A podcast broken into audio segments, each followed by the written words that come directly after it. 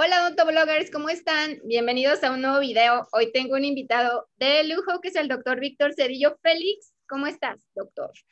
Hola, buenas tardes, buenas noches. Muy bien, estoy un poco cansado, pero aquí muy bien, contento con una persona pues que parece que es muy apasionada igual que yo y pues yo creo que estamos, por eso nos gusta estar aquí, pues, pues eh, primero que nada pues muchas gracias por la invitación, es un honor pues estar aquí y en especial participar pues con, doctoras como tú que pues tienen mucho entusiasmo y en especial que son de México igual que yo, entonces eso me gusta mucho. Eres mexicano y trabajas en San Diego, California, ¿verdad? Así es, soy mexicano y trabajo acá de ilegal, no, no te creas, este de, pero sí, trabajo en San Diego, California, todos tienen su casa, ya tengo tres años y medio trabajando acá como dentista general, con yo creo un enfoque restaurativo y de endodoncia también.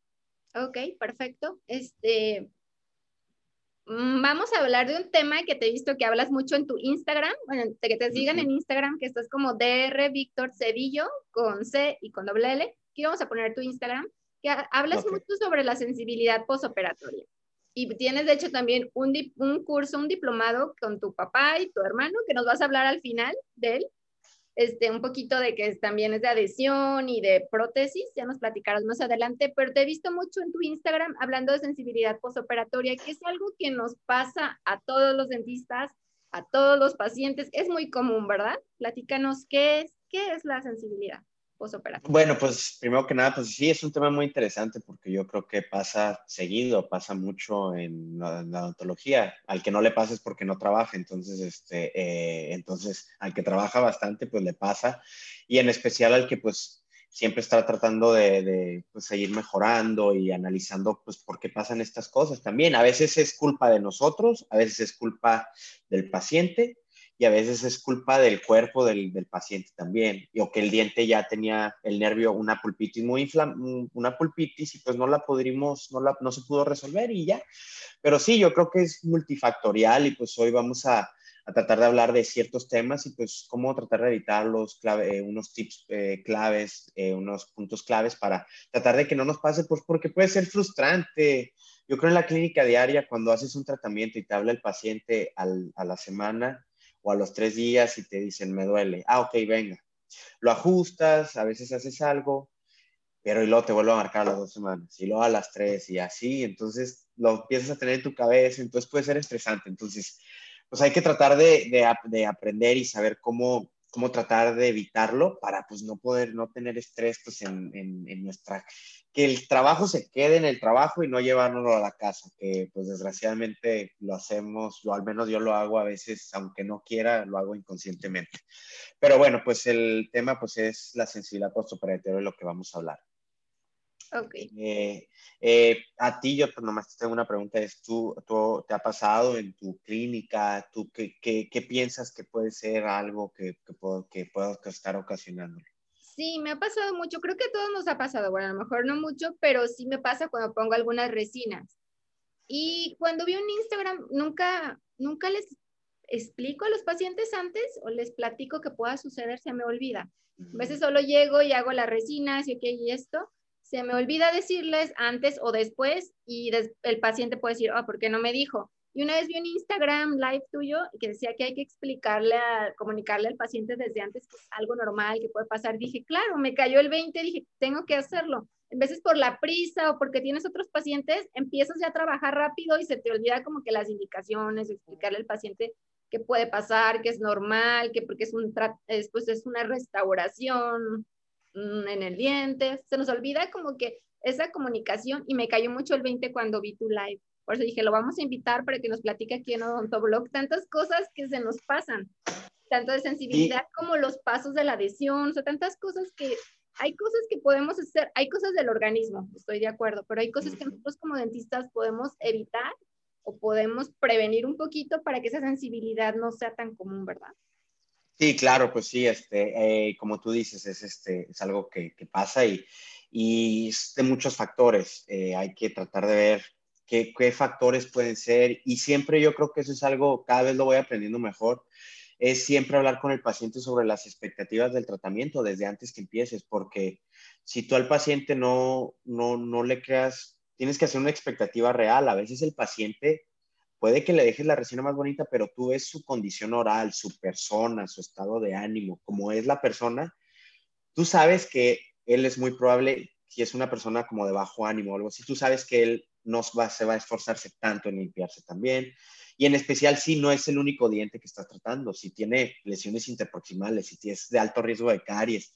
Entonces, estas cositas, pues tienes que hablar con el paciente, porque si es una persona que nomás tiene una caries o dos, o cruzales nomás, se limpia. Entonces, con esa persona también creo que es diferente y su cuerpo y su saliva lo va a ver diferente, porque es que tiene mucho que ver todas esas cosas. Pero pues bueno, vamos a empezar un poquito sobre esto que es, pues, qué es la sensibilidad postoperatoria. Yo, y voy, ahorita voy a, antes de hablar de, de qué es, pues tengo que hacer una pequeñita introducción sobre esto. Voy a compartir mi, mi pantalla. Ahí, ahí se ve ya la presentación, ¿verdad? Sí. Ok, entonces, nosotros tenemos que saber que, la, que vamos a trabajar dos tejidos en el diente cuando hacemos una operatoria directa, que es esmalte y dentina. Y son tejidos diferentes. Ahorita vamos a ver un poco las diferencias. Y algo que tenemos que dejar en claro desde un principio es que en esmalte es muy improbable que pueda haber sensibilidad postoperatoria. Eh, y ahorita vamos a ver por qué, pero en esmalte es improbable si ponemos un sellador, si ponemos una, una restauración estética de esmalte, o a lo mejor algo muy superficial, un sellador, no, va, no, es, no, no debería de haber sensibilidad postoperatoria porque no hay proceso odontoblástico, no hay nervios. Es un, el esmalte es un tejido sin nervios. Entonces, como no hay nervios, pues no hay ningún pulso, impulso eléctrico que pueda llegar a la pulpa o al odontoblasto, que por esto puede ocasionarse la sensibilidad postoperatoria. Entonces, primero que nada, pues eso establecer que en esmalte, si hay sensibilidad postoperatoria, puede ser por otra cosa. Y algo que ya me ha pasado también a veces el paciente piensa que trae una pulpitis, pero es una afracción.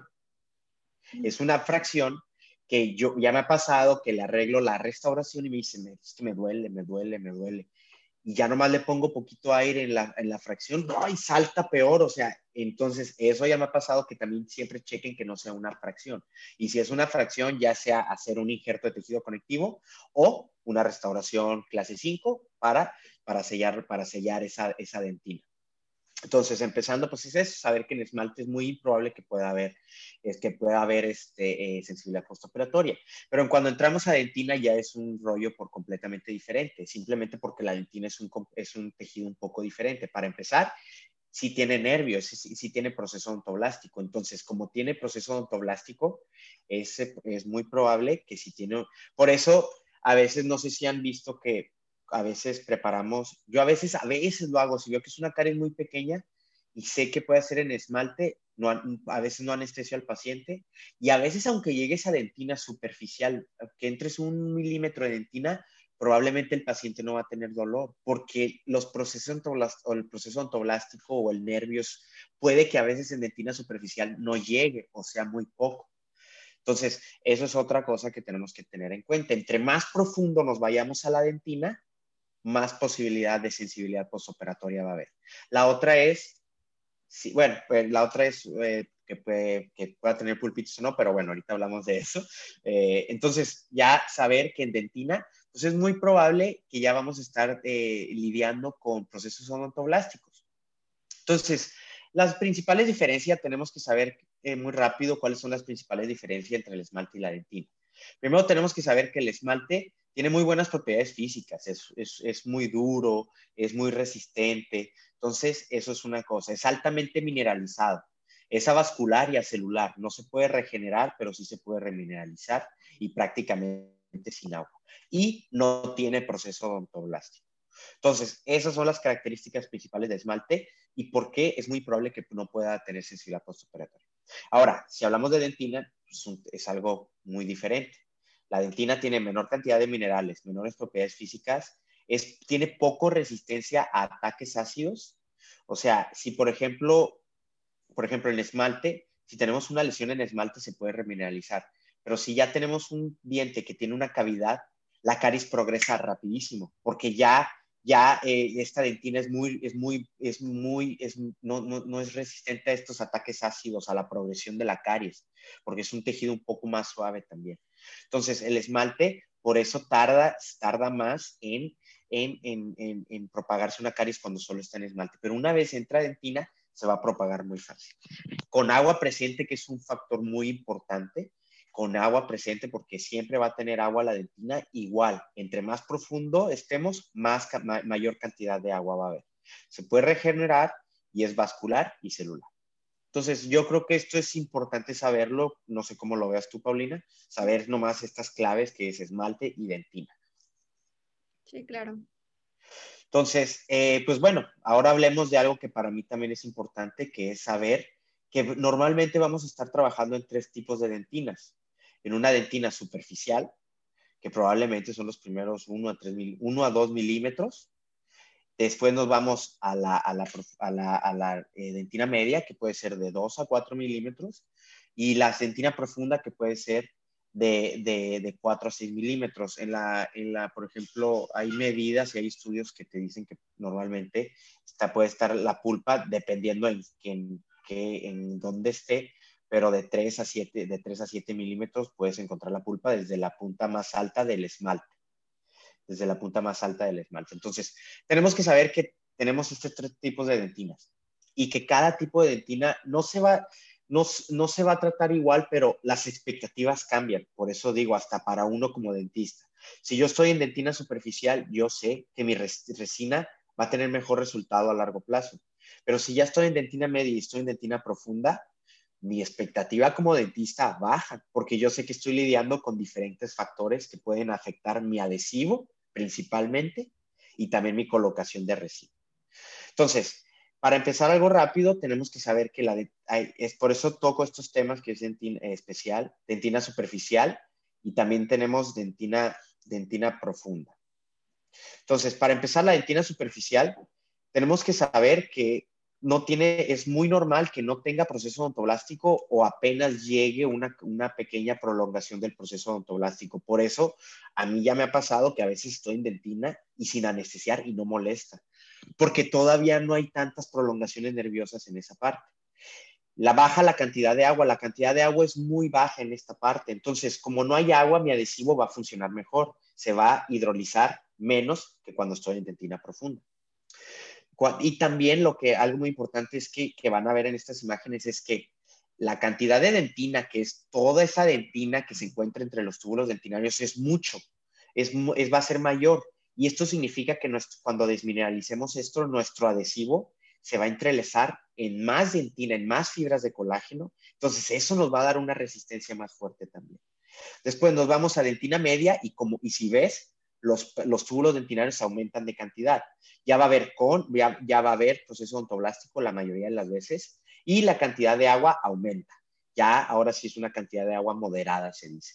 Y algo que quiero que vean también es que esa cantidad de dentina se disminuye. Entonces hay menos superficie de adhesión para nuestro adhesivo. Y finalmente, ya vamos a dentina profunda, que siempre va a tener proceso odontoblástico seguro, vamos a estar mucho más cerca a los odontoblastos y el diámetro aumenta, aumenta muchísimo. Por eso dicen pues que, lo, que los túbulos dentinarios tienen forma de cono, de cono porque entre más, entre más te vas a la base, mayor va, a ser mayor este, el, el, grosor de estos túbulos dentinarios. Entonces, y la cantidad de agua aumenta muchísimo, mucho, mucho, mucho, aumenta mucho. Entonces, si estamos en esta parte, nuestro adhesivo nuestra capa híbrida, pues se va a hidrolizar más rápido. Entonces, por eso tenemos que establecer eh, este tipo de diferencias en dentina, porque si yo, vuelvo a lo mismo, si yo hago una resina en dentina superficial, es muy improbable que vaya a dar sensibilidad postoperatoria si haces un protocolo adhesivo normal. Pero si estoy en dentina profunda, casi estoy llegando a la pulpa, coloco un adhesivo, o sea, y aparte tiene una pulpitis el diente, tú tienes que saber en tu cabeza que esto ya va a alterar por completo el tratamiento y las expectativas, tú terminando al paciente le tienes que decir, es muy probable que se va a ir a endodoncia. Aparte, ¿por qué? Porque si tú le dices al paciente que se va a ir a endodoncia y no se va, no, doctor, gracias, no se fue a endodoncia. Entonces, hasta eso el paciente te lo va, te lo va a agradecer, te va a hacer, el, te va a decir que qué padre, mi dentista me salvó mi diente de la endodoncia y así se va a ir con todas las personas que conozca o con la cuando le pregunte con un dentista. Entonces, por eso desde un principio nosotros tenemos que hacer un muy buen diagnóstico.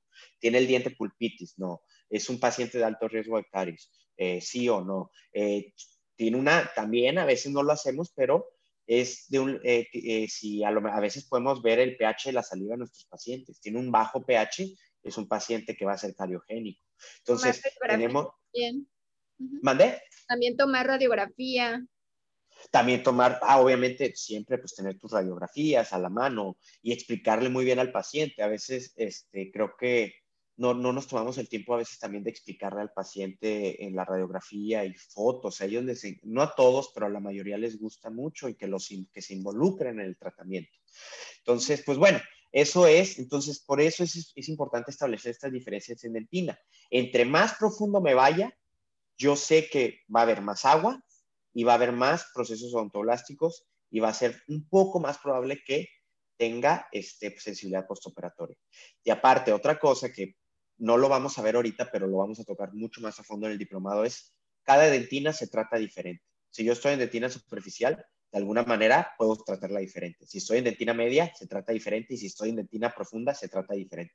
En especial si estoy en dentina profunda es cuando ya es casi siempre, bueno, hay ideologías, está la ideología de base, de liner, de recubrimientos pulpares o la ideología biomimética, que es nomás poner adhesivo y tu capa de resin coating o tu resina fluida de 0.5 a 1 milímetros. Entonces, ya por eso hay que saber nosotros que cada dentina se trata de manera diferente. Entonces, otra vez para terminar esta introducción es saber esto, que, que siempre, y yo a veces me acuerdo porque me acuerdo que yo vi esto en histología en la universidad y me daba tanta flojera y decía, ¿esto qué va a importar? Y ahora que ya estoy adentro, digo, ay, que sí importaba todo esto, que, que debía haberme aprendido, debía haberme acordado. Pero bueno, vuelvo otra vez como a clase, de, pues un poquito de, de hasta de histología, porque sí. Pero entonces lo que tenemos que saber es que cuando nosotros estamos cercanos a la pulpa, los odontoblastos se van a encontrar en la parte más superficial de la pulpa. Por eso los odontoblastos, cuando vemos dentina secundaria, una dentina oscura, dura, es porque hubo una reacción cerca de la pulpa y estos odontoblastos alcanzaron a, crear un poco de dentina un poco de dentina terciaria o secundaria. Entonces, tenemos que saber que están los odontoblastos y el túbulo dentinario va a tener un fluido que se llama licor dentinario. Entonces, ahorita vamos a hablar un poquito más de esto, pero si yo no coloco bien mi adhesivo, ese fluido dentinario va a ser como líquido que va a estar moviéndose siempre. Siempre va a estar moviéndose. Entonces, cuando el paciente mastica, el paciente recibe un impulso eléctrico, un, impulso térmico, un impulso este, de, frío o de calor, va a sentir así, ah, porque eso, ese, líquido, ese licor dentinario va a empezar a mandar señales a la pulpa de que se está moviendo. Entonces, ahorita, ¿y qué, ¿y qué es lo que vamos a ayudar a que no pase esto? va a ser colocando muy bien nuestro adhesivo, que es algo muy, muy, muy, muy, muy importante. Entonces, este, pues sí, tenemos otra vez nomás saber, hablar, saber un poquito de la anatomía de los túbulos dentinarios. Como les digo, la dentina profunda se puede ver en la parte superior izquierda y la dentina superficial y media se ven en los otros cuadros y se ve muy, muy un poco diferente la cantidad de túbulos dentinarios que hay.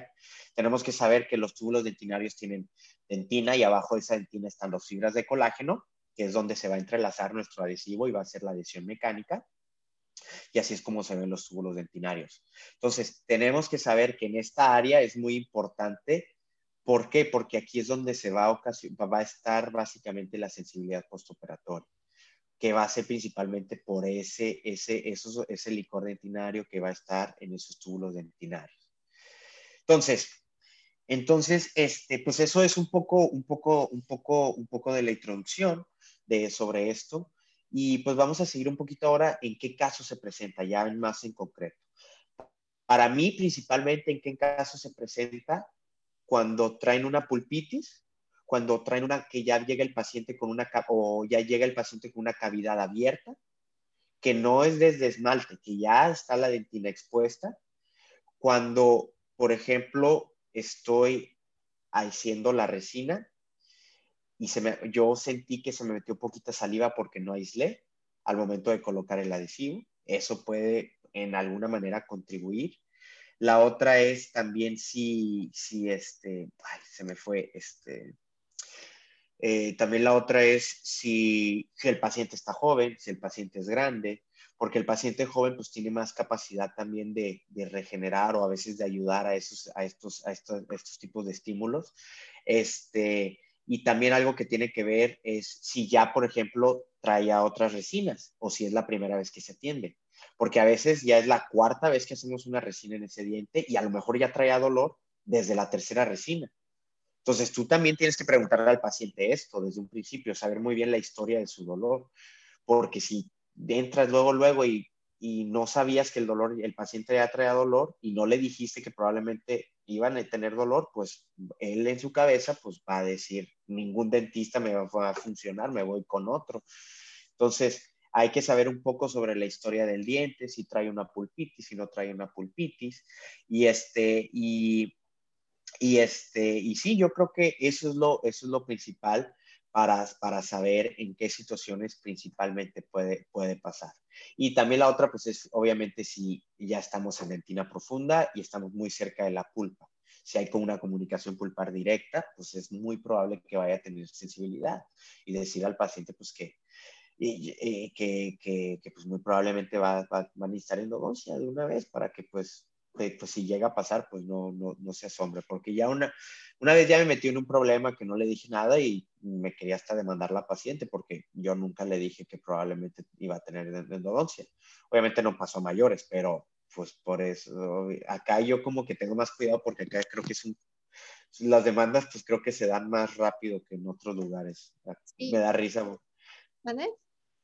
Este, no, pues sí, pues eso que a veces acá los abogados son, pues son, la, es más común la, demandar, demandar a, pues a cualquiera.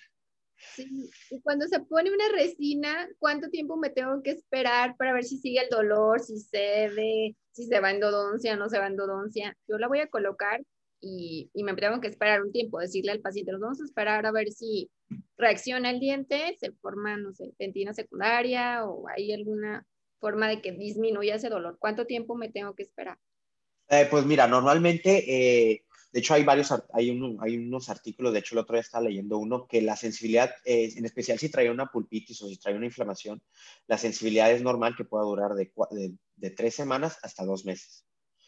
Hasta dos meses, pero mientras el dolor no se convierte en una pulpitis irreversible. ¿A qué me refiero con esto? Que si tú colocas la resina, y de plano el paciente no puede dormir. Eso ya no es normal. O sea, cuando hablo de sensibilidad postoperatoria, normalmente es, ay doctor, como que cuando como algo frío me siento aquí como un piquete o siento aquí como un toquecito. Eso es algo así como lo mencionan los pacientes. Cuando como algo dulce, cuando como algo, algo, un caliente, es algo caliente. Entonces, pero si el dolor de plano es, y es, o sea, de, yo siempre también les digo a los pacientes, del 0 al 10, ¿cuánto es? siempre les pongo un rango, porque a veces, a veces, según ellos traen un chorro de dolor, me dicen cuatro y yo, ay, no, pues no, está bien, pues, o sea, no pasa nada. Pero si te dicen un nueve, un diez, no, pues sí, ahí, ahí ya. O que toma medicamento, porque eso es otra, ibuprofeno, y no se le quita, entonces ya es muy probable que ese diente va a necesitar una endodoncia. Entonces, eh, yo creo que eso es normal. La otra que también les recomiendo es, no se asusten a veces, también chequen primero la oclusión. Eso es lo primero que tienen que hacer siempre. Cuando trae una molestia, checar oclusión. Y normalmente este tipo de sensibilidad sí da porque está la, la, la, la, resina alta y sí me pasa que a veces llega el paciente, ah, doctor, ya se lo ajustes y ya, como si nada. Y eso es con corona también, eso es con corona, con resina, con cualquier procedimiento de restaurativo. Entonces, eso también tienen que checarlo un poquito. Pero si ya ajustaron y ya, y, digamos que ya ajustaron y no se quita, entonces, pero, y el paciente tiene un dolor tolerable, pues le das ibuprofeno, yo al menos a veces hago eso también, pues por si ahí puede ayudar a desinflamar un poco, este, y a ver si ayuda, pero si no, pues ya, pero sí, esperarme unas cuatro, ocho semanas, pero normalmente va a bajar el dolor, o si va a ser mayor, va a subir. Y si ya, tú, porque tú vas a ver en esas cuatro semanas a dos meses, si sube, pues es porque ya, ya, ya va a ser otro procedimiento. Si se queda igual. Va disminuyendo. Puedes, decir al paciente que hay dos opciones. O así lo dejamos o hacer una resina directa nueva, pero eso ya lo acomodas tú a tu clínica, porque por ejemplo, yo en mis clínicas normalmente, no que no me dejen hacer una resina nueva, pero es preferible primero dejarlo y luego ya si de plano veo que no, pues hacer una resina directa. Pero si yo por lo mejor estuviera en mi clínica privada, espero algún día, eh, creo que si trae una molestia a las cuatro semanas y no se quita, yo trataría de tomar cartas rápido y mínimo cambiarlo otra vez. Cambiarlo otra vez y darle otra oportunidad. Y si ya de plano no, pues bueno, ya. Eso ya, ya es. Este comunicación esas semanas con el paciente. Ajá, sí, eh, que le hablen una vez a la semana o algo. O a veces bueno, a veces yo también, desgracia, a lo mejor me voy a escuchar muy feo, ¿verdad? Pero a veces también cuando veo que el paciente trae un poco del dolor a la próxima cita, si no me dice nada, yo también a veces ni le pregunto. O sea, a veces, pero, pero, pero normalmente los pacientes, pues si tienen algo, pues te van a decir, ¿verdad? Obviamente. Pero sí, pues eso es lo que normalmente puede durarte una sensibilidad postoperatoria y tú lo, ya lo revisas a dónde quiere, a cómo lo vas a llevar. O si haces resina nueva, si lo dejas así, o si ya de, de, plano el dolor es insoportable, pues muy probable va a ser endodoncia y ya lo refiere. O si tú haces endodoncia, pues lo haces tú. Y es muy fácil, pues con una prueba de endo-eyes, la verdad. Con el endo-eyes tú vas a darte cuenta de, de si van a necesitar endodoncia o si es una pulpitis irreversible o no. Ok, sí. Entonces, este, pues eso es. Ahora, este, pues ya eh, creo que vamos al paso de cómo evitar esto, ¿verdad? Entonces, ¿cómo evitarlo? Pues hay muchos, yo creo que hay muchos factores para mí, pero los principales es, yo creo para mí es aislar, si se puede, para empezar. ¿Por qué? Porque no te vas a preocupar por la saliva. Humedad no le va a entrar. O sea, humedad de absoluto. Idealmente aislamiento absoluto. Si ¿Qué otro tipo de aislamiento hay? Aislamiento de dique abierto, que también lo vamos a ver en el, diplomado, aislamiento de dique abierto. O puede ser eh, este, este material que se llama el Isolite o el Dry Shield, que es un cubrebo, es un abrebocas que succiona la, la, saliva y los gases de, la, de, cuando respira el paciente. Ese es el que yo uso todos los días en mi clínica. Y yo creo que esos tres, aislamiento absoluto, aislamiento de dique abierto o aislamiento con este, con este material. Aislamiento de rollo de algodón también se puede y yo a veces lo hago cuando tengo mucha prisa este, y no tengo tiempo, pero normalmente uso el dry shield, pero también se puede y esto no va a ser, no va a significar que va a tener sensibilidad postoperatoria, pero volvemos a lo mismo, son factores que se van acumulando y que pueden ser que se va y que puedan ocasionar. La otra es pieza de alta con bastante irrigación, fresas nuevas, semi nuevas y con mucha irrigación. Entonces, eso es otra cosa también. Si no usas agua, pues obviamente el diente se va a calentar horrible. Entonces, eso es otro. Ya tú lo calibras y otra vez, si no utilizas eso, es, es desde ahí, es un factor. Ahora vamos al aislamiento, es otro factor. Ahora vamos al adhesivo, otro factor. Entonces, se van agregando uno, uno tras otro. Los podemos ir disminuyendo. Ajá, claro. Entonces tú, pues, ahora sí, cada quien como dentista, tome su decisión, cómo quiere trabajar o, no cómo quiere trabajar, cómo trabaja en su clínica, porque yo, por ejemplo, le soy sincero, pues yo me adapto a mi situación, a mi, a mi, a como, a, a, mi, a mi situación, porque creo que tengo que trabajar un poco más rápido, pero lo he manejado bien. Y les voy a dar los puntos que la literatura dice y que de mi punto de vista clínico también funciona. Entonces ya hablamos del aislamiento, que sería aislamiento abierto, aislamiento eh, total, o, este, eh, eh, o el dry shield o el isol. La otra es ahora ya que, eh, ya que estamos en dentina, la colocación del adhesivo. ¿Cómo colocar el adhesivo? ¿Cuántas capas se colocan? Si, dejaste la dentina húmeda o no, si la desecaste por completo, si nomás le pusiste, frotaste, es más, ni frotaste el adhesivo, nomás lo pusiste y lo dejaste y le fotocuraste. ¿Qué lámpara utilizas? ¿Una lámpara china de eBay o Amazon? ¿O una lámpara que tenga un poco de más nombre? O más bien que también funcione bien a los watts, porque también ese es otro factor. Tenemos que ver la, la, onda, eh, la, la, onda que tiene nuestra lámpara. Hay aparatitos que miden la onda, a veces se tienen que recalibrar. Entonces, eso es otra, tu lámpara. ¿Qué adhesivo utilizas? Sí, porque si utilizaste un adhesivo de grabado total, si utilizaste un adhesivo de autograbado, tiene que ver. Tiene que ver también si, eh, si utilizaste adhesivos chinos también, porque es que en eBay podemos encontrar todo, en serio. Entonces, ¿qué, tipo de material utilizamos? Ahora, ya que colocamos el adhesivo, ¿qué resina utilizamos? Si es resina de alto contenido en orgánico, de alto contenido orgánico, si es resina eh, activa, a veces podemos utilizar ionómeros de vidrio de alta densidad. Ahora, si colocamos resina, si se colocó en capas, si se colocó en un bloque, en dos bloques, si se utilizó una bulk fill, en una bulk fill en un bloque. Entonces, todos estos factores tienen que ver. Ahora, también, y todo esto, pues lo de en capas, pues es por el factor de contracción. Básicamente, eh, controlar qué tanto se, se puede contraer la resina. Entonces, este, eh, ahorita les voy a dar mi tip, que mi tip básicamente es, si ustedes pueden, hagan los la mayor cantidad de incrementos que puedan en su resina. Si pueden hacer seis incrementos en una cavidad grande, hagan los seis. Si pueden hacer siete, cada capa de un milímetro, háganla de un milímetro cada capa. Eso es mi tip. Ah, eso es mi tip que yo les puedo dar eh, así más general de resinas. Pero bueno, y de adhesivos, ahorita les voy a dar unos tips también de cómo hacerlo. Pero pues yo, y, y finalmente yo creo que es eso, la, eh, desde la preparación hasta la colocación final de resina. Ya el pulido puede que importe también, también si colocas glicerina puede que importe, no tanto, pero también puede que importe. Y al final yo también siempre fotocuro la resina, pues unos 10, 20 segundos, un fotocurado final. Y pues así es como normalmente se hace una resina directa. Entonces yo, para mí yo creo que esos factores son los más importantes. Ok, vamos viéndolos vamos viéndolos. Y pues finalmente, este, pues ahora sí, ¿cómo evitarlo? Pues, ¿qué tips les puedo dar muy en general? Que vamos a tocar todo esto. Vamos a tener el primer módulo, puro ocho horas de adhesión, de, de, puros adhesivos, de todo esto, de, de nomás el primer paso que nos toma tres a cinco minutos. ocho horas sobre esto. ¿Cuándo es el diplomado que, va a dar, que van a dar ustedes? El primero empieza el 6 de junio, ah, pero... Tu papá y mi hermano, mi papá y yo. Entonces, este, vamos a estar ahí los, la, mafia Cedillo, ahí, ahí, vamos a andar.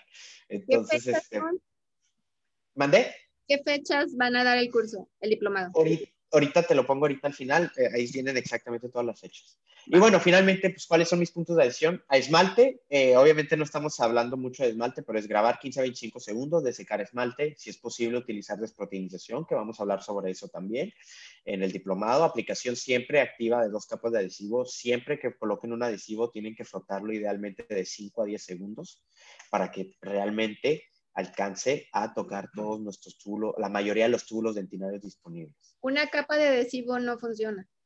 Está bien una capa, pero si colocan una capa, frótenla 5 a 10 segundos. O sea, si colocan una capa, frótenla siempre. Eso es muy importante, frotarlo. También si colocan una, está bien, pero frotarlo. Para mí eso es más importante, yo creo, frotar esa capa de adhesivo.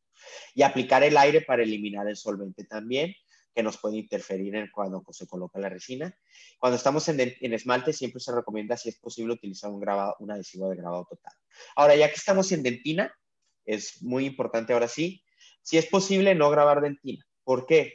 Porque cuando estamos en dentina profunda y colocamos ácido grabador, eh, puede abrirse los túbulos dentinarios en mayor cantidad que, estos túbulos dentinarios eh, el, ácido, el ácido fosfórico puede grabar muy, muy bastante los túbulos dentinarios. Entonces, a veces graba demasiado que nuestro adhesivo, cuando lo fotocuramos, solo llega a la mitad de eso. Entonces, la otra parte se queda el licor dentinario libre, que del de que hablábamos. Por eso, si nosotros el adhesivo no se penetra igual y hay mucho espacio libre sin adhesivo, ese licor dentinario va a estar subiendo y bajando siempre, subiendo y bajando siempre. Entonces, por eso ese licor dentinario va, puede ocasionar esa sensibilidad postoperatoria. ¿Tú recomiendas grabar nada más eh, esmalte? Eh, dentina superficial y esmalte. Porque cuando estamos en dentina superficial, si abrimos en mayor cantidad los túbulos dentinarios, no pasa nada, porque yo sé que no voy a llegar a, la pulpa ni de chiste. Entonces, si estoy en dentina superficial, puedo utilizar un adhesivo de grabado entonces, pero si ya son dentina media y profunda, adhesivos de autograbado, idealmente, esa es otra. Si van a utilizar un adhesivo, idealmente, si pueden conseguir de dos botellas, es lo mejor.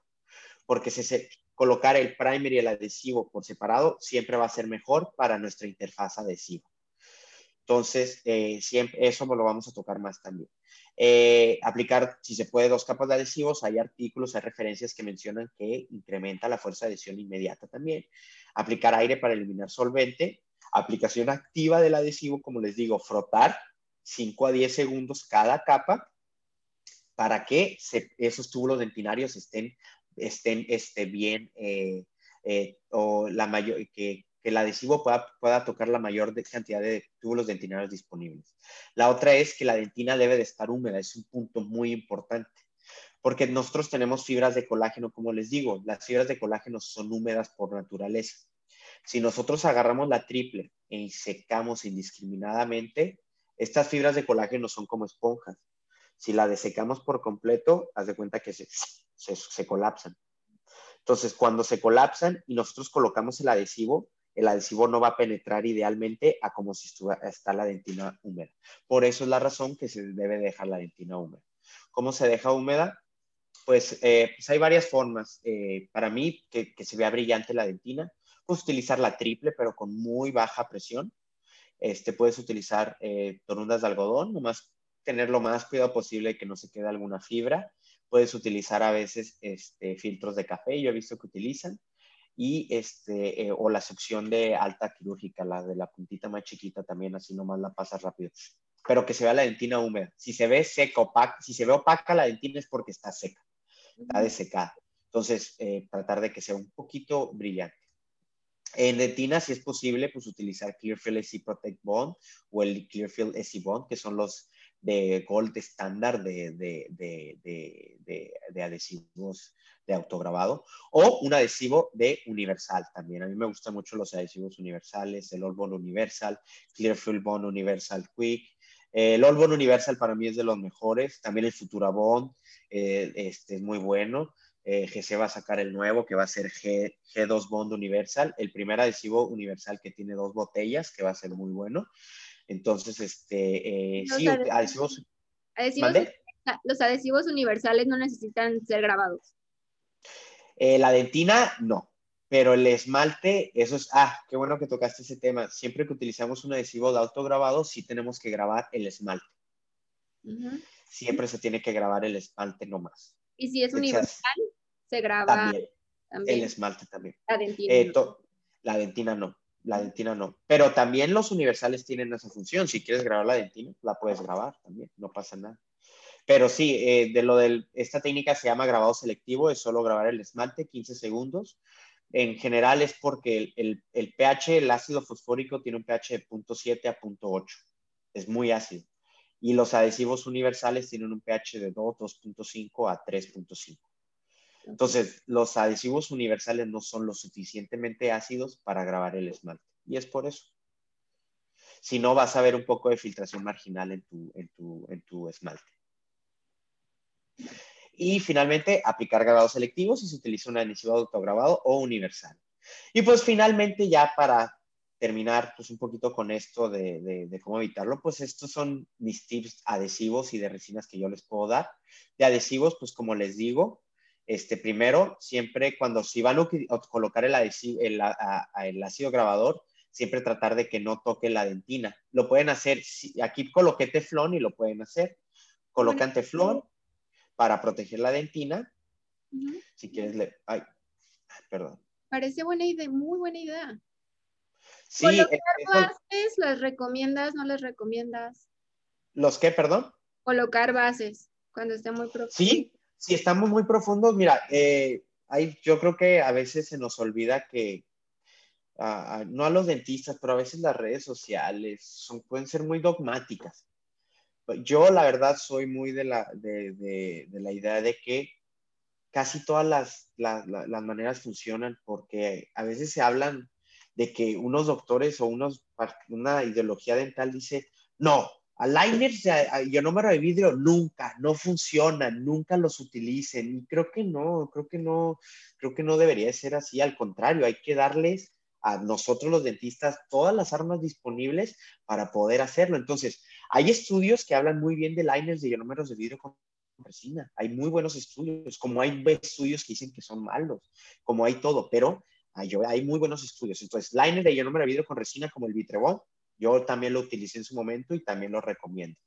Nomás dejando la dentina húmeda, siempre, aunque se coloque un Yo números de, bases o lines de ionómeros o de ionómeros también, Fuji 9 GP Extra, Equiaforte, son muy buenos ionómeros de vidrio, aparte son bioactivos. Entonces te van a ayudar a esa, esa, en esa parte profunda a empezar a remineralizar un poquito esa dentina también. También alcacites como el Sention N, que es un material muy prometedor, que es, un, que es otra rama de resina que va a haber, que es bioactiva. Entonces un alcacite también funciona muy bien. Y también este liners de resina fluida, que es lo que yo hago mucho en la clínica. Liners de resina fluida de 0.5 a 1 milímetro. Entonces, eh, pues esa es. Lo que sí no recomiendo es hidróxido de calcio, eso sí yo no recomiendo. ¿Cuál, perdón? hidróxido de calcio, como el dical, eso sí, porque ese sí se, se, solubiliza muy, muy rápido. Entonces, ese sí no, no, no, no, no, se recomienda por la literatura.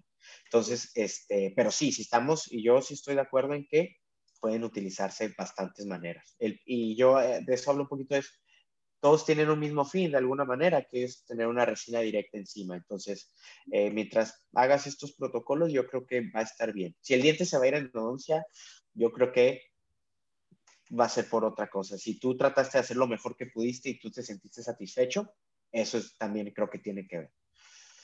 Eh, entonces, a ver, ahorita si a lo mejor voy a pausar un poquito, pero bueno, comenzamos otra vez protegiendo la dentina. Y esta es la técnica que les digo, grabado selectivo, que es colocar el ácido grabador de 10 a 15, eh, entre más tiempo mejor, para, para grabar el esmalte solamente y que nuestro adhesivo penetre muy bien en el esmalte. Después de secar la, eh, secar la dentina, y yo utilizo estas esponjas que me gustan mucho, pero estas desgraciadamente creo que yo nomás las consigo acá en Estados Unidos. Boco tiene las suyas y creo que te las dan y curará y creo que vienen cuando compran cuando compras un adhesivo, pero no estoy seguro estas esponjitas. Pero puedes utilizar esponjas o filtros de café o turundas de algodón para dejar tu dentina húmeda que se vea así un poco brillosa, que no se vea por completamente opaca. Entonces, aquí es donde es, ahora sí se coloca el adhesivo. Y ahora, ¿por qué digo que el aislamiento es importante? Porque, por ejemplo, si yo coloco el ácido grabador y lavo, a lo mejor en todo ese splash, en todo ese, en todo ese aerosol se mete saliva y yo no sé. Mm. También cuando coloque, cuando seque, a lo mejor el paciente, a veces pasa que en especial si estás abajo, y hasta a mí me pasa como paciente, está así y tiene que tragar saliva, cierra todo.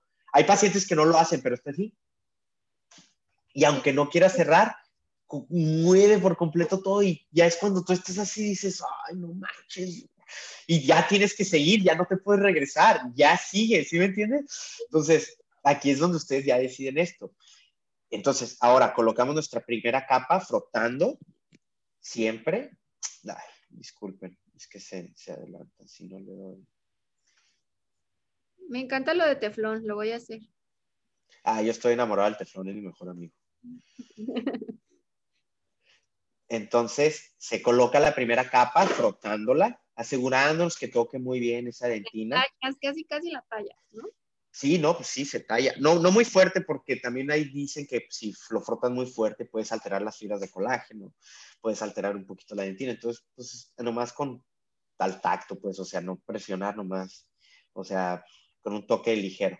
Entonces lo colocas y aquí es otro paso importante que es evaporar ese adhesivo. Y vuelvo a lo mismo, si yo estoy sin aislado, al momento de hacer este paso, si traigo ya, y también pasa, el rollo algodón, a veces el paciente saliva tanto que en un minuto ya está mojado así el rollo de algodón. Entonces. Lo estás evaporando con aire. Sí, siempre es con aire, se evapora, o puedes utilizar este, succión de alta. Pero de todas maneras, o con un microbrush puedes retirar los excesos también del adhesivo a veces. Entonces, eh, pero por eso el aislado es importante, porque aquí ponemos aire y si traes poquita saliva, va a saltar a la cavidad, eso es segurito. Entonces, por eso es importante el adhesivo. Después, yo coloco siempre otra segunda capa, siempre asegurándome igual que esos, esos, esos, este, adhesivos, esos túbulos dentinarios pues estén lo mejor probable penetrados por ese adhesivo. También a veces puedes fotocurar la primera capa y luego colocar una segunda capa también. Yo tengo una duda, si pongo base, la base no la, no la, no le pongo adhesivo, ¿verdad? Nada más las paredes. Eh, bueno, cuando pones base, eh, pues primero colocas la base sin adhesivo.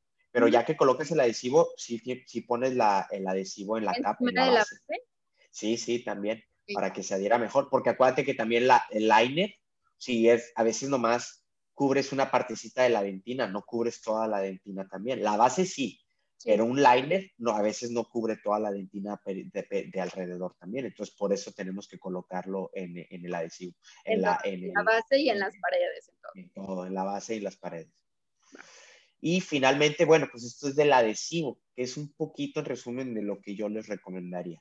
Ahora vamos a la resina, que antes de ver este video, es mi, mi para en general es tratar de colocar lo mayor de incrementos posibles y tocando la menor cantidad de paredes posibles. Eso es lo que quiero que se lleven a su casa básicamente ¿Tocar las menor, lo menor en paredes? Ajá, la menor cantidad de paredes. Si por ejemplo eh, tengo, no sé, tengo una cavidad así, ¿no?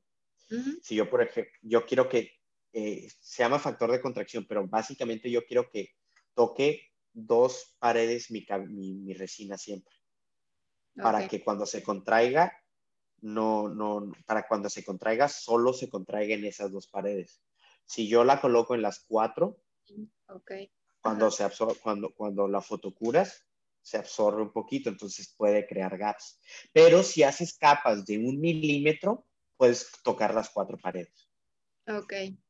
Si haces capas de 1, 1.5 milímetros, eso es muy normal. En la biomimética hablan mucho de esto, el doctor Alemán, esa ideología hablan mucho de estos incrementos horizontales de un milímetro. Pero si los, vas a, si los vas a hacer de 1 a 3 milímetros, que tocar dos paredes nomás. Ok, y de las otras dos paredes, o sea, máximo dos paredes. Sí, máximo dos paredes idealmente o tres. Ya nos vamos muy técnicos, ¿verdad? Pero pues entre, ya si ustedes tienen tiempo, háganlo. Eso es mi, eso es mi indicación. y final, Ajá, perdón, las resinas. Las resinas que son como bulk o que son más transparentes para que las puedas poner en incrementos más grandes, no las... Eh, no, yo sí las recomiendo, pero en capas. También. Sí, en capas porque... Ok, ya. Eh, es, es, que sí, eh, hay estudios, o sea, si por ejemplo usamos una bulk, ok, se puede aceptar más que la coloques en 2 a 3 milímetros o grosor más grandes, pero igual la contracción va a ser, va a ser muy similar. Las, las resinas bull se contraen creo que de 0.51 a 2%, pero hay resinas de baja contracción también, pero la mayoría de las resinas del mercado es de 0.51 a 4%, 5%, entonces ya ustedes pues lo valoran también. Pero igual, vuelvo a lo mismo, si ustedes tienen tiempo, si ustedes tienen una hora para hacer una resina clase 1, lo pueden hacer muy, muy, muy, muy, muy bien. Muy, muy bien. Por ejemplo, ustedes ya lo valoran. Yo en mi clínica, yo tengo que hacer en media hora una resina clase 1 o dos resinas clase 1. En 45 minutos tengo que hacer dos a tres clases 2. En una hora y media tengo que hacer cuatro clases 2 de MOD todas. O sea, entonces ustedes tienen que irlo valorando. Yo ya tengo mi protocolo también. Algo que les puedo dar de tip también es eh, precalentar la resina un poco también. Al, momento de precalentar la resina un poco, eh, su contracción baja un poquito baja, puede bajar un poco y también se fotocura mejor la resina, se fotocura mejor la resina y hay unas ideologías también que se llaman de inyección que la utilizan mucho para resinas directas inyectadas y eso puede ayudarte un poquito más. ¿Las resinas tú los tubos los refrigeras? ¿Las tienes en temperatura ambiente? En temperatura ambiente siempre las tenemos ahí. Mi papá, yo me acuerdo que en la oficina de mi papá siempre las tenía en el refrigerador, pero en, pues creo que más bien depende de donde vivas. Pues aquí en San Diego no hace calor casi, entonces pues, no pasa nada. En Juárez está bien caliente, entonces por eso pues a veces no se puede tener en lugares. Y si me dices precalentar, ¿cómo lo precalento? Ah, precalentar, eh, pues eso hay aparatos especiales que, eh, que, son para precalentar resina. Uno es el Calcet de Advent, NHR, eh, HRI tiene otro, pero también yo lo que utilizo es el, el más barato que es un calentador de tazas con, con, un, con un, este, con un indicador digital para que yo le pueda poner el nivel de temperatura. Y eso me cuesta 15 dólares a los 200 a 400 dólares que te va a costar un calentador. Si tienes dinero, cómpralo porque sí mejora, porque trae inserción para que metas el cartucho, eh, la jeringa completa, trae también para que metas los cómpules pequeños. El calentador de resina, el de taza, es nomás plano, entonces yo lo dejo ahí y ya. Pero, o sea, siempre es mejor los que son de, marca. ¿Y el beneficio de precalentar es que sea más, más maleable? Eh, es un poco más maleable, aumenta algo que se llama su factor de, eh, su, su grado de conversión. Su grado de conversión, esto significa que si aumenta su grado de conversión, esto significa que al momento de fotocurar la resina va a endurecer un poco mejor. Va a endurecer un poco mejor. Y aparte también se va a contraer un poco menos. ¿Por qué? Porque los monómeros que están adentro de la resina ya se están, ¿cómo se dice? Ya se, se empiezan se empiezan a, Em, empiezan a embonar o empiezan a hacer esas cadenas un poquito más fácil para que se contraiga menos, que no sea tanto ese cambio de que están frías a calientes, entonces esos monómeros de resina se entrelazan más rápido, pero si los precalientas como que se van juntando un poquito más lento. Entonces eso ayuda un poquito también un poquito. Y la odontología biomimética habla mucho sobre eso. Yo para incrustaciones adhesivas utilizo resina precalentada muchísimo y para mí es el que me gusta más. Pero bueno, eso es un poquito sobre esto. Sí, deberíamos hacernos un Instagram, un, un, video de Instagram que nos expliques cómo las precalientas en tu, en tu descalentador de taza. Órale, sí, creo que estaría bien. Un día, una cola. Órale, sí, sí, me parece bien, hay que planearlo. Y lo, reposteamos, lo reposteo y lo subes a tu cuenta y ya lo reposteo para que vean cómo, lo haces. Sí, sí, está bien, me lo, me lo traigo aquí. De hecho, aquí, de, de, hecho, aquí lo, aquí, sí, aquí lo tengo. De hecho, aquí lo tengo. yo estoy aprendiendo mucho en esta plática. qué bueno, ¿no? Pues qué bueno. Seguramente eso de precalentar, no lo sabía. Eh, sí, yo creo que es algo, creo que no es nuevo, más bien se está poniendo más de moda, se podría decir, lo de la biomimética y todo esto. Eh, creo que desde los últimos dos, cinco años, yo creo cada vez más. Pero yo creo mucho en esa ideología más, cada vez creo más en ella, la verdad. Y es muy buena este, sería el dentina, pues todo esto son temas que son complicados, pero vamos a estar tocando en el diplomado. Entonces, para seguir con esto de las resinas, pues esto es una, un pequeño ejemplo de cómo pueden colocar resinas, que es básicamente, por ejemplo, a veces ahí coloqué un incremento de un milímetro, muy pequeño, tocando bastantes paredes, pero lo traté de dividir. Y esto es lo que les digo, colocar incrementos por cúspide, después otro incremento en otra cúspide, se fotocura, y así es como yo lo haría idealmente si tuviera tiempo para hacerlo. Okay. Si, tuviera, si tuviera el tiempo. Entonces, idealmente siempre tiene que tocar una cúspide y son dos paredes porque se toca la lingual y normalmente nomás la del piso. Y aquí, por ejemplo, otra vez, otra cúspide. ¿El microbrush lo usas nada más para acomodar o estás poniendo adhesivo? No, para acomodar. En la microbrush a mí no me gusta ponerle adhesivo a veces mencionan que los monómeros pueden interferir, los monómeros del adhesivo pueden interferir con, con, tu, con, con, con, tu, con tu resina, en especial en las capas profundas. En la superficial puede que no tanto, pero en las capas profundas puede que a lo mejor no es lo ideal que se quede ese adhesivo entre esas capas de resina. Ok. okay.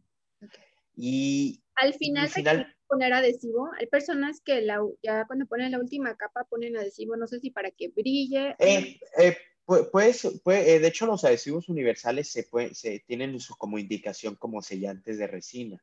Se puede utilizar también, yo creo como ya capa final, está bien, no pasa nada, está bien.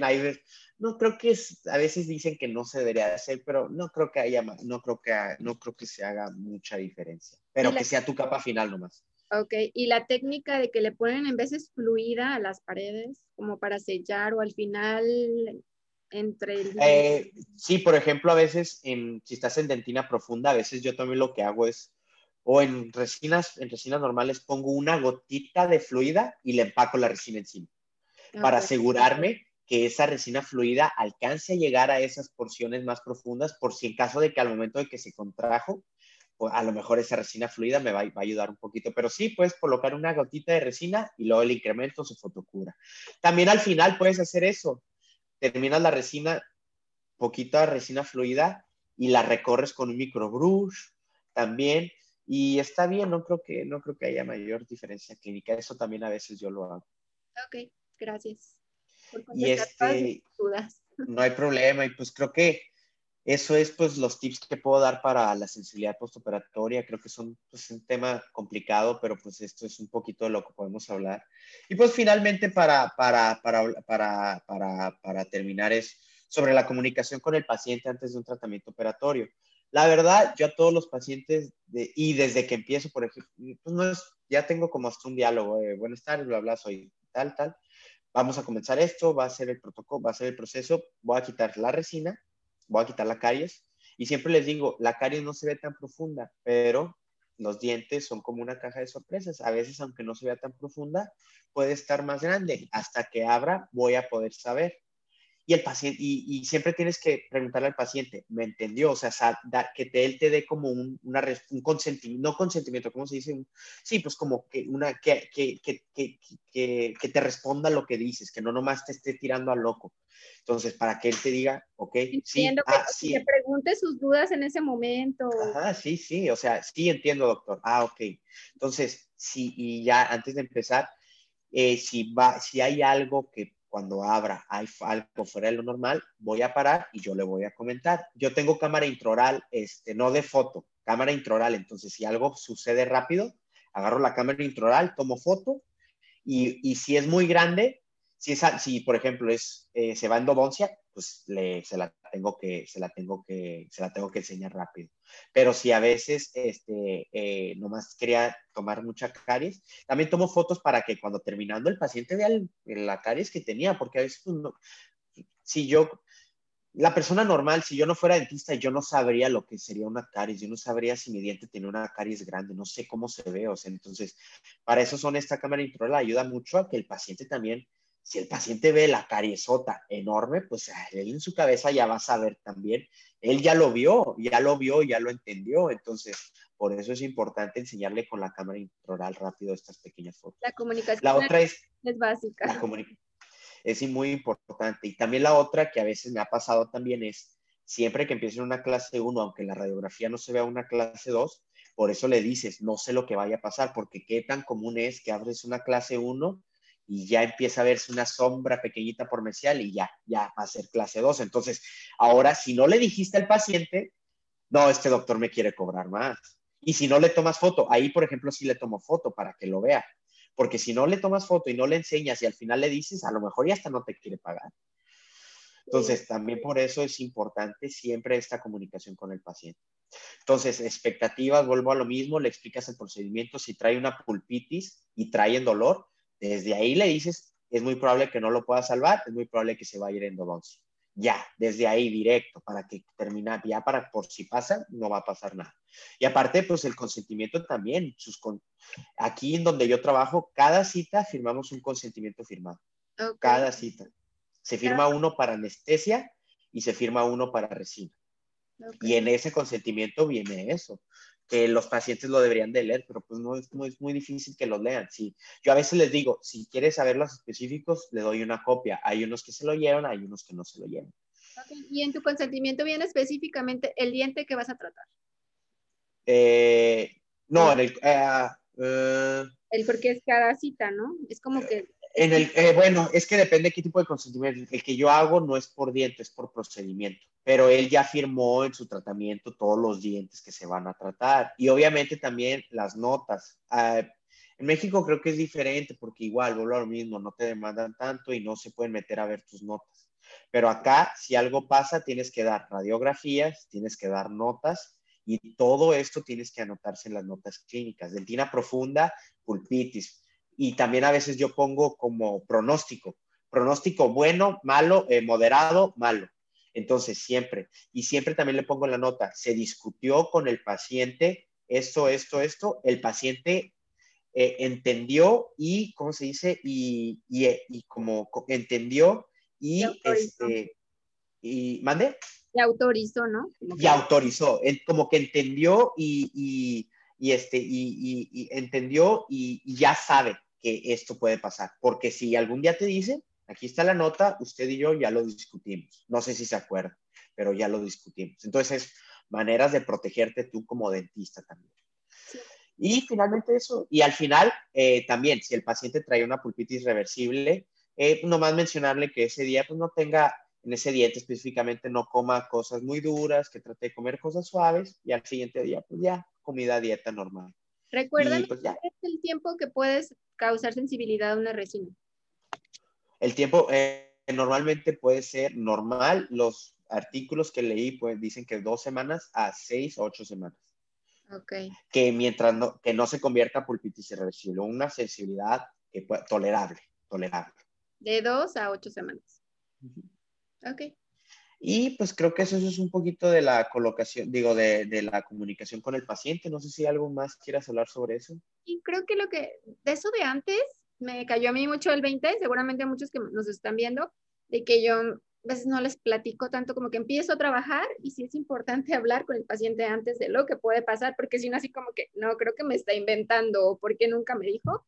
Creo que eso es tomarnos el tiempo, a lo mejor unos minutos, pero poder dialogarlo con el paciente, ok, se ve así, como tú dices, lo de la caja de Pandora, caja de sorpresas, me parece muy bien este, decírselo, porque a veces nos saltamos ese paso y creo que la comunicación, y puede desconfiar el paciente como que, ¿por qué no me dijo? ¿O por qué pasó esto? O si estaba muy profunda, este, me comunicó, fue culpa del, del dentista, pueden echarnos la culpa de que si se va endodoncia X, este, sea nuestra culpa. Así es que yo creo que sí es muy básico la comunicación y todos estos tips que nos has dado de adhesión y de para todo, como muchos factores que son pequeños y van sumando, nos pueden ayudar a que esta sensibilidad postoperatoria en nuestro paciente no aparezca o aparezca en menor número de casos de recién que tenemos, que eso está increíble. Tú todos estos temas los, los vas a platicar, bueno, vas a hacer un curso, bueno, un diplomado intensivo de muchas horas del diplomado hablando de esto, ¿verdad? Platícanos de tu diplomado.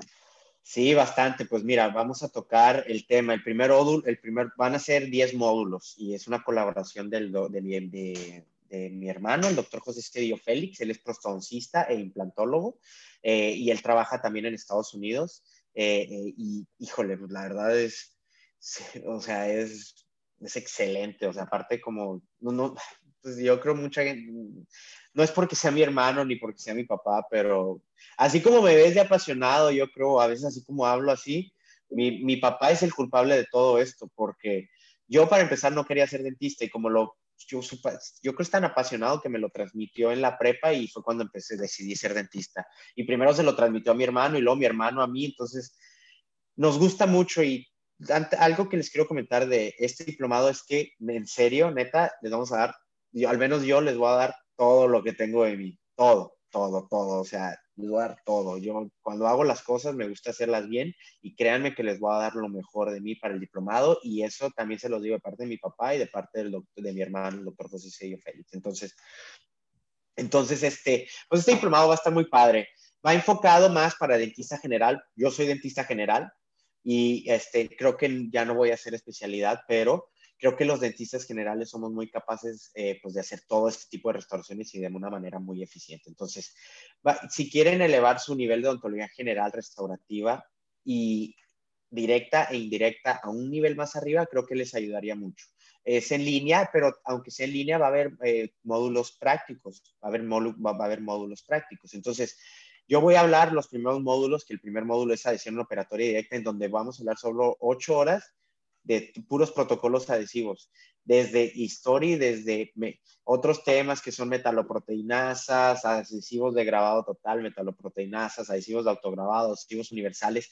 Ahora sí, tocando la química de cada uno, cómo utilizarse, cuáles son los mejores adhesivos total, de, grabado total, los mejores adhesivos de autograbado, los mejores adhesivos de universal. Entonces, cada módulo vamos a ir viendo esto. Mi, el, después, el segundo módulo, ontología mínima intervención, ese es muy bueno porque es de diagnóstico de saliva, porque todo va encadenado. Este módulo de odontología mínima inversión es muy importante porque si nuestro paciente tiene una, una, este alto índice de caries y tiene una saliva de muy mala calidad y aparte le agregas que no tiene buena higiene oral, lo que le pongamos, en especial de operatoria, se, le, se, va a, se va, va a empezar a formar caries secundaria mucho más rápido que otras personas. Entonces, esto se va a tocar en este módulo, cómo modificar la saliva, qué enjuagues, qué pastas, qué tratamientos de dar para modificar esta saliva. Aparte también odontología de mínima intervención, remineralización con ICON de, de lesiones desmineralizadas, resinas infiltrantes, se va a hablar de MI se va a hablar de MI Varnish. Entonces se van a hablar de muchos temas de, porque nosotros no queremos tocar el diente.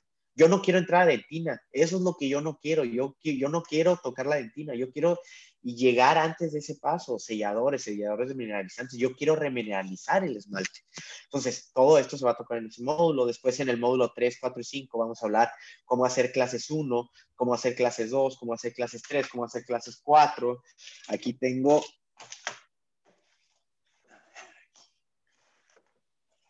Aquí les voy a estar enseñando qué matrices utilizar, matrices bandas, cuántas bandas, unas matrices llamadas TOR, o sea, vamos a hacer un, vamos, les voy a enseñar, se les va a enseñar cómo restaurar una clase 2 de la mayoría, pues, de la mayor cantidad de vías posibles. No nomás les vamos a dar un arma, porque como les digo, hay muchas maneras de restaurar un diente, entonces vamos a tratar de tocar todos esos temas.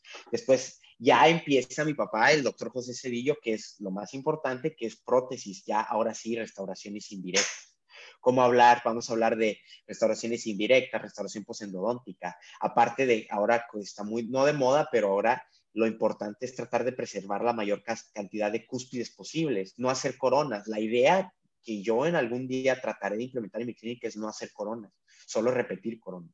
Yo quiero hacer la menor cantidad de coronas posible. A veces es muy difícil hacer una corona, en especial hacer líneas de terminaciones, cuando estás subgingival, que la impresión no te queda.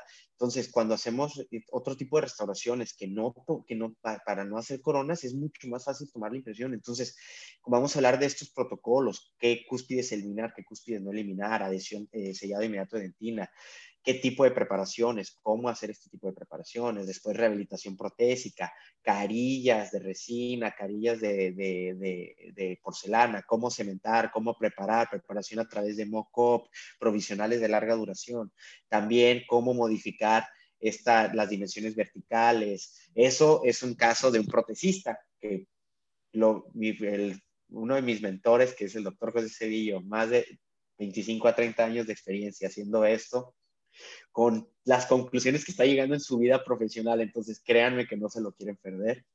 Y finalmente, el último módulo que también en mi hermano va a estar el módulo 6, que él va a hablar de cómo acondicionar los materiales indirectos, IMAX, circonia, cementación, tips de cementación, qué, qué cementos, cementos de autograbado, cementos de número de vidrio, cementos este, de resina, etcétera, etcétera. Y finalmente, al final, el último es carillas o cruzales y rehabilitación de implantes unitarios. También el doctor José Cedillo, que es especialista, mi hermano, les va a hablar como un enfoque general de cómo rehabilitar un implante, porque creo que un dentista general, yo antes me daba mucho miedo, pero mi hermano me enseñó y tomé un curso con el doctor Mico Villarroel y ahora me siento capacitado para, para, para hacer, un, para hacer este, un, un, implante unitario. Entonces, creo que es un, un, programa bastante completo para el dentista general.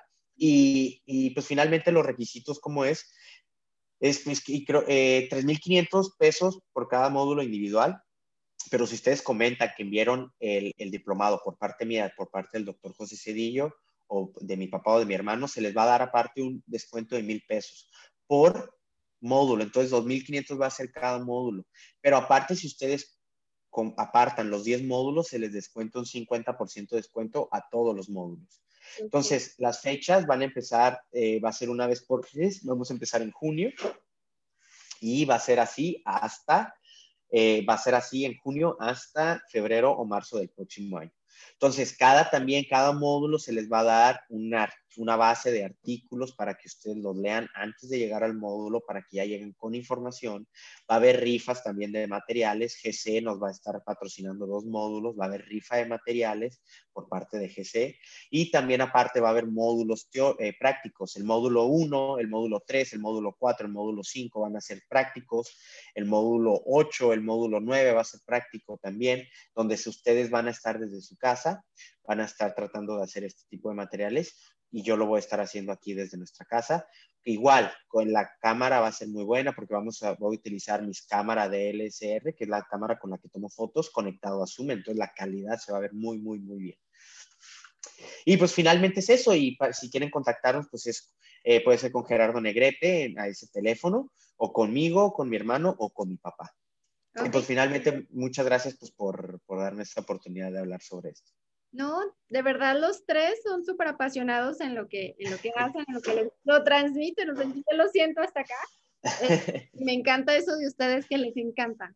O sea, lo, hacen porque les encanta, siempre están como muy actualizados con artículos, están como que siempre súper actualizados y les encanta eso. El curso está muy bien, la verdad está muy buen precio. ¿Me dices que es una clase al mes? Una clase al mes, una clase al mes, así es. Súper bien. ¿Y 2020 empiezan qué, qué fecha? Ese, empezamos el, el, 6 de junio, ya vamos, a, ya vamos a comenzar. ¿6 de julio? ¿O junio? Este, de junio, 6 de junio. Ah, ya estamos a, menos, menos de medio mes que empiece. Sí, ya menos de medio mes, ya va, ya va a empezar, ya, ya, hay, ya, hay este, ya hay bastantes inscritos. Entonces, este, y pues también, esas son las fechas. Ah, ok. Para que lo vean.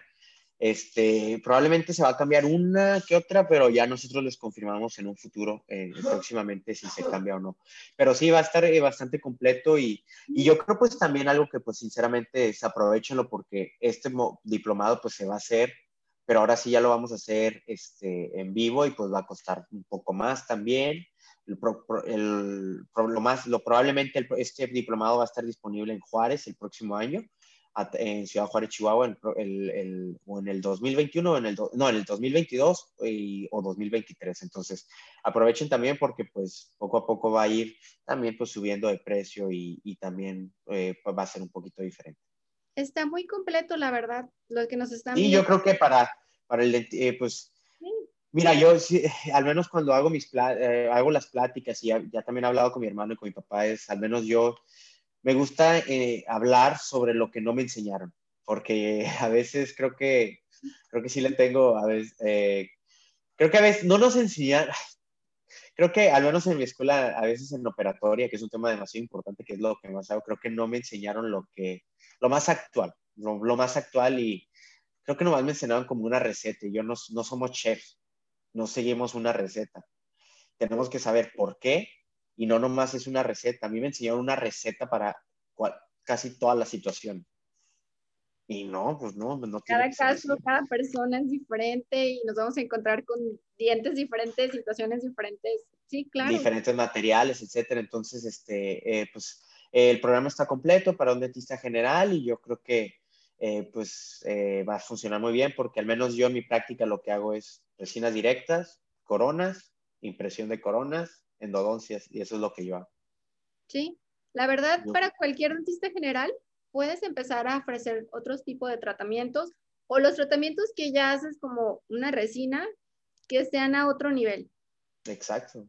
Y, hay, y, hay, y, y, de los que yo le voy a hablar es de odontología de diario. Hay otros doctores que les pueden hablar de mucho más y probablemente les van a decir cómo trabajar cuando tienen una hora para hacer una clase 1 o dos horas para hacer una clase 1.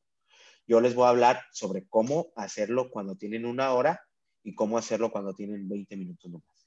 Sí. Sí, Entonces, creo, creo que es, es, algo bueno que también tenemos que tomar en cuenta. No todo en este mundo es ideal, no tenemos siempre los, todos los adhesivos, no tenemos todos los materiales, no tenemos todas las resinas, entonces creo que a veces eso se pierde, creo que hay que dar de todo para que de lo, todo lo que veamos, agarrar poquito de esto y del otro y pues hacer eso un poquito.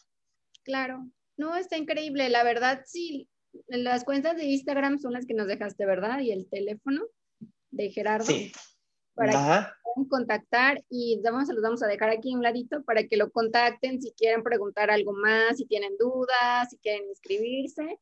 La verdad. Sí, porque Sí, porque ahí ya tenemos temario específico de cada módulo, pero pues es, es, muy largo para ponerlo aquí. Entonces, para más información, mándeme mensaje a mí, arroba doctor Víctor Cedillo. Estoy en Facebook como Víctor Manuel, Víctor doctor Víctor Cedillo Félix. Este, también tengo un canal de YouTube, pero casi no subo videos. Este, casi no, casi no subo videos, eh, pero ahí tengo un canal de YouTube también. Entonces, eh, ahí les damos toda la información que ustedes necesiten y aprovechen porque también hay becas disponibles y se están acabando las becas para el diplomado. Esto es los del descuento de mil pesos, ya se están acabando y es cupo limitado también. Aprovechenlo, si están viendo este video, contacten. Este es como DR Víctor Cedillo. Entonces aquí vamos a poner todas tus redes sociales que te contacten y ya inscríbanse que ya está por empezar. Muchas gracias. Ya está por empezar, inscríbanse y los esperamos y pues me gusta esa frase, a seguir aprendiendo juntos porque pues todos estamos juntos en esto. La verdad, nunca hay que dejar de aprender. Siempre hay materiales nuevos, técnicas nuevas, hay que estar siempre actualizados y tu curso la verdad me encanta. Así es que contáctenlo y suscríbanse. Sí, yo sigo tu cuenta de Instagram porque eres un apasionado en la adhesión, todo lo que haces, también síganlo. Y por eso te quise invitar. Y qué padre que lo que sabes lo que ustedes saben como familia lo quieran transmitir y lo quieran, este, pues, compartir, porque no a toda la gente le gusta compartir su conocimiento. Sí, no, y pues me gusta y pues yo creo que pues es, es, parte de mi hobby también, así es parte de mi hobby. Y pues finalmente eso también, para terminar, es la ontología también en mi trabajo, pero no lo es todo. Me gusta jugar, ah, me gusta jugar racquetball, tengo muchos otros hobbies que hago cuando no estoy, no, también algo que quiero que sepan, pues es, el trabajo es estresante, traten de tener hobbies aparte de la odontología, los dientes no lo son todos. Mi novia no es dentista y me gusta mucho porque cuando estoy con ella a veces no hablo de dientes. Y antes, antes no lo veía así, pero ahora lo veo y digo, wow, digo, qué padre, qué padre que no hablo de dientes también con ella. Y también a veces, a lo mejor no, se escuchará medio raro esto que voy a decir, pero a veces me dice, pero pues es un diente, todo va a estar bien, ¿no? Y, a veces también esa frase, de una vez que me la dijo, y pues sí, sí es cierto, yo creo que todo va a estar bien, sí, sí, sí. creo que me, a veces soy tan clavado que me clavo así de más y también pues, saber que también eso, que el cuerpo humano pues es muy diferente, a lo mejor hice la cosa más hermosa y no le funcionó y ya.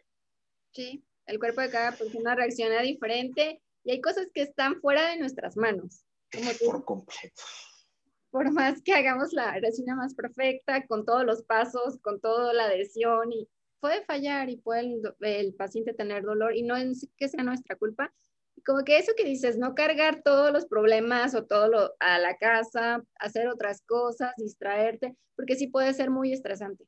La odontología. Sí, es este, puede ser muy estresante. Creo que cada vez lo asumí lo mejor. El primer año que estuve fue muy, fue muy diferente. Cada vez creo que también he hablado con mis amigos así de eso y creo que me, me he hecho un poquito también más insensible a, a, las cosas que me pasan también. Como que ya voy viendo también ciertas situaciones que y yo creo que se va a mejorar porque ya me pasó o ya me ha pasado. Sí, o que algunas veces los pacientes, no sé, a lo mejor no es tanto el dolor y te estresan. Hay que siempre como que ser como cabeza un poco más fría y preguntarle al paciente cómo le duele, cómo esto, así como que no tomarlo así ni personal ni muy en sentimental. Hay que ponernos como en modo médico, okay, que le duele, que esto, y ayudarlos en lo que pueda, pero no tomar nada personal, no cargar los problemas del consultorio. Y sí, la verdad, relax. A todos los que están viendo, relájense. A veces me hace muy difícil porque soy muy estresado a veces y muy clavado, pero pues ahí, voy poco a poco. Se nota que eres súper intenso. Yo creo que intenso todo lo que haces y eso está cool, pero sí puedes, como que las emociones nos pueden llevar a los extremos. Yo también soy súper intensa, entonces puede ser contraproducente, pero es bueno ser intenso porque somos intensos en nuestro trabajo, en todo lo que hacemos, Ajá, proyectos y eso, pero sí puede ser contraproducente. Sí, soy intenso en el deporte, me gusta mucho cocinar, también hasta en la cocina me doy cuenta que cada vez que trato de mejorar más, o sea, en cualquier cosa que hago es como que quiero mejorar, quiero mejorar, quiero mejorar. Está bien, sí, pero... Pero bueno, pues, eh, pues bueno, Paulina, pues muchas gracias, espero que eh, te haya respondido tus dudas y las dudas de los que nos están viendo. A todos los que nos están viendo, muchas gracias por tomarse este tiempo de estar aquí con nosotros. Espero que los haya podido ayudar en algo. Hay que seguir aprendiendo juntos. Cuídense mucho, su familia pues ya parece que se está acabando la pandemia, que no creo, pero ya lo estamos normalizando mucho más. Pero ahí vamos poco a poco, pues también estén con sus familiares, etcétera, etcétera. Y, si pueden, hagan ejercicio, al menos eso es un tip que les puedo dar, que me ayuda mucho a mi estrés. A mi estrés, eso sí es como mi terapia también. Sí, pues muchas gracias por tu tiempo. Si tienen alguna duda, pregunta, la pueden escribir o pueden dejar aquí en los comentarios eh, su pregunta y trataremos de estarles respondiendo. Pero muchas gracias por tus tips y hasta yo salí aprendiendo muchísimo. Gracias por tu tiempo, doctor Víctor. No, un gusto. Y no se les olvide seguir a Paulina en su canal de YouTube, compartir, denle like en Odontoblog, por favor, y en este excelente canal. Y aquí dejamos, gracias, gracias por aceptar la invitación y también dejamos todas tus redes sociales para que te sigan y, y sigan pues todo lo que hace el doctor Víctor Cerillo. Gracias, te mando un abrazo hasta San Diego, California. Muchas gracias, saludos. Que estén muy bien, suscríbanse al canal y síganlo en redes sociales. Adiós, hasta el próximo video. Adiós. Gracias.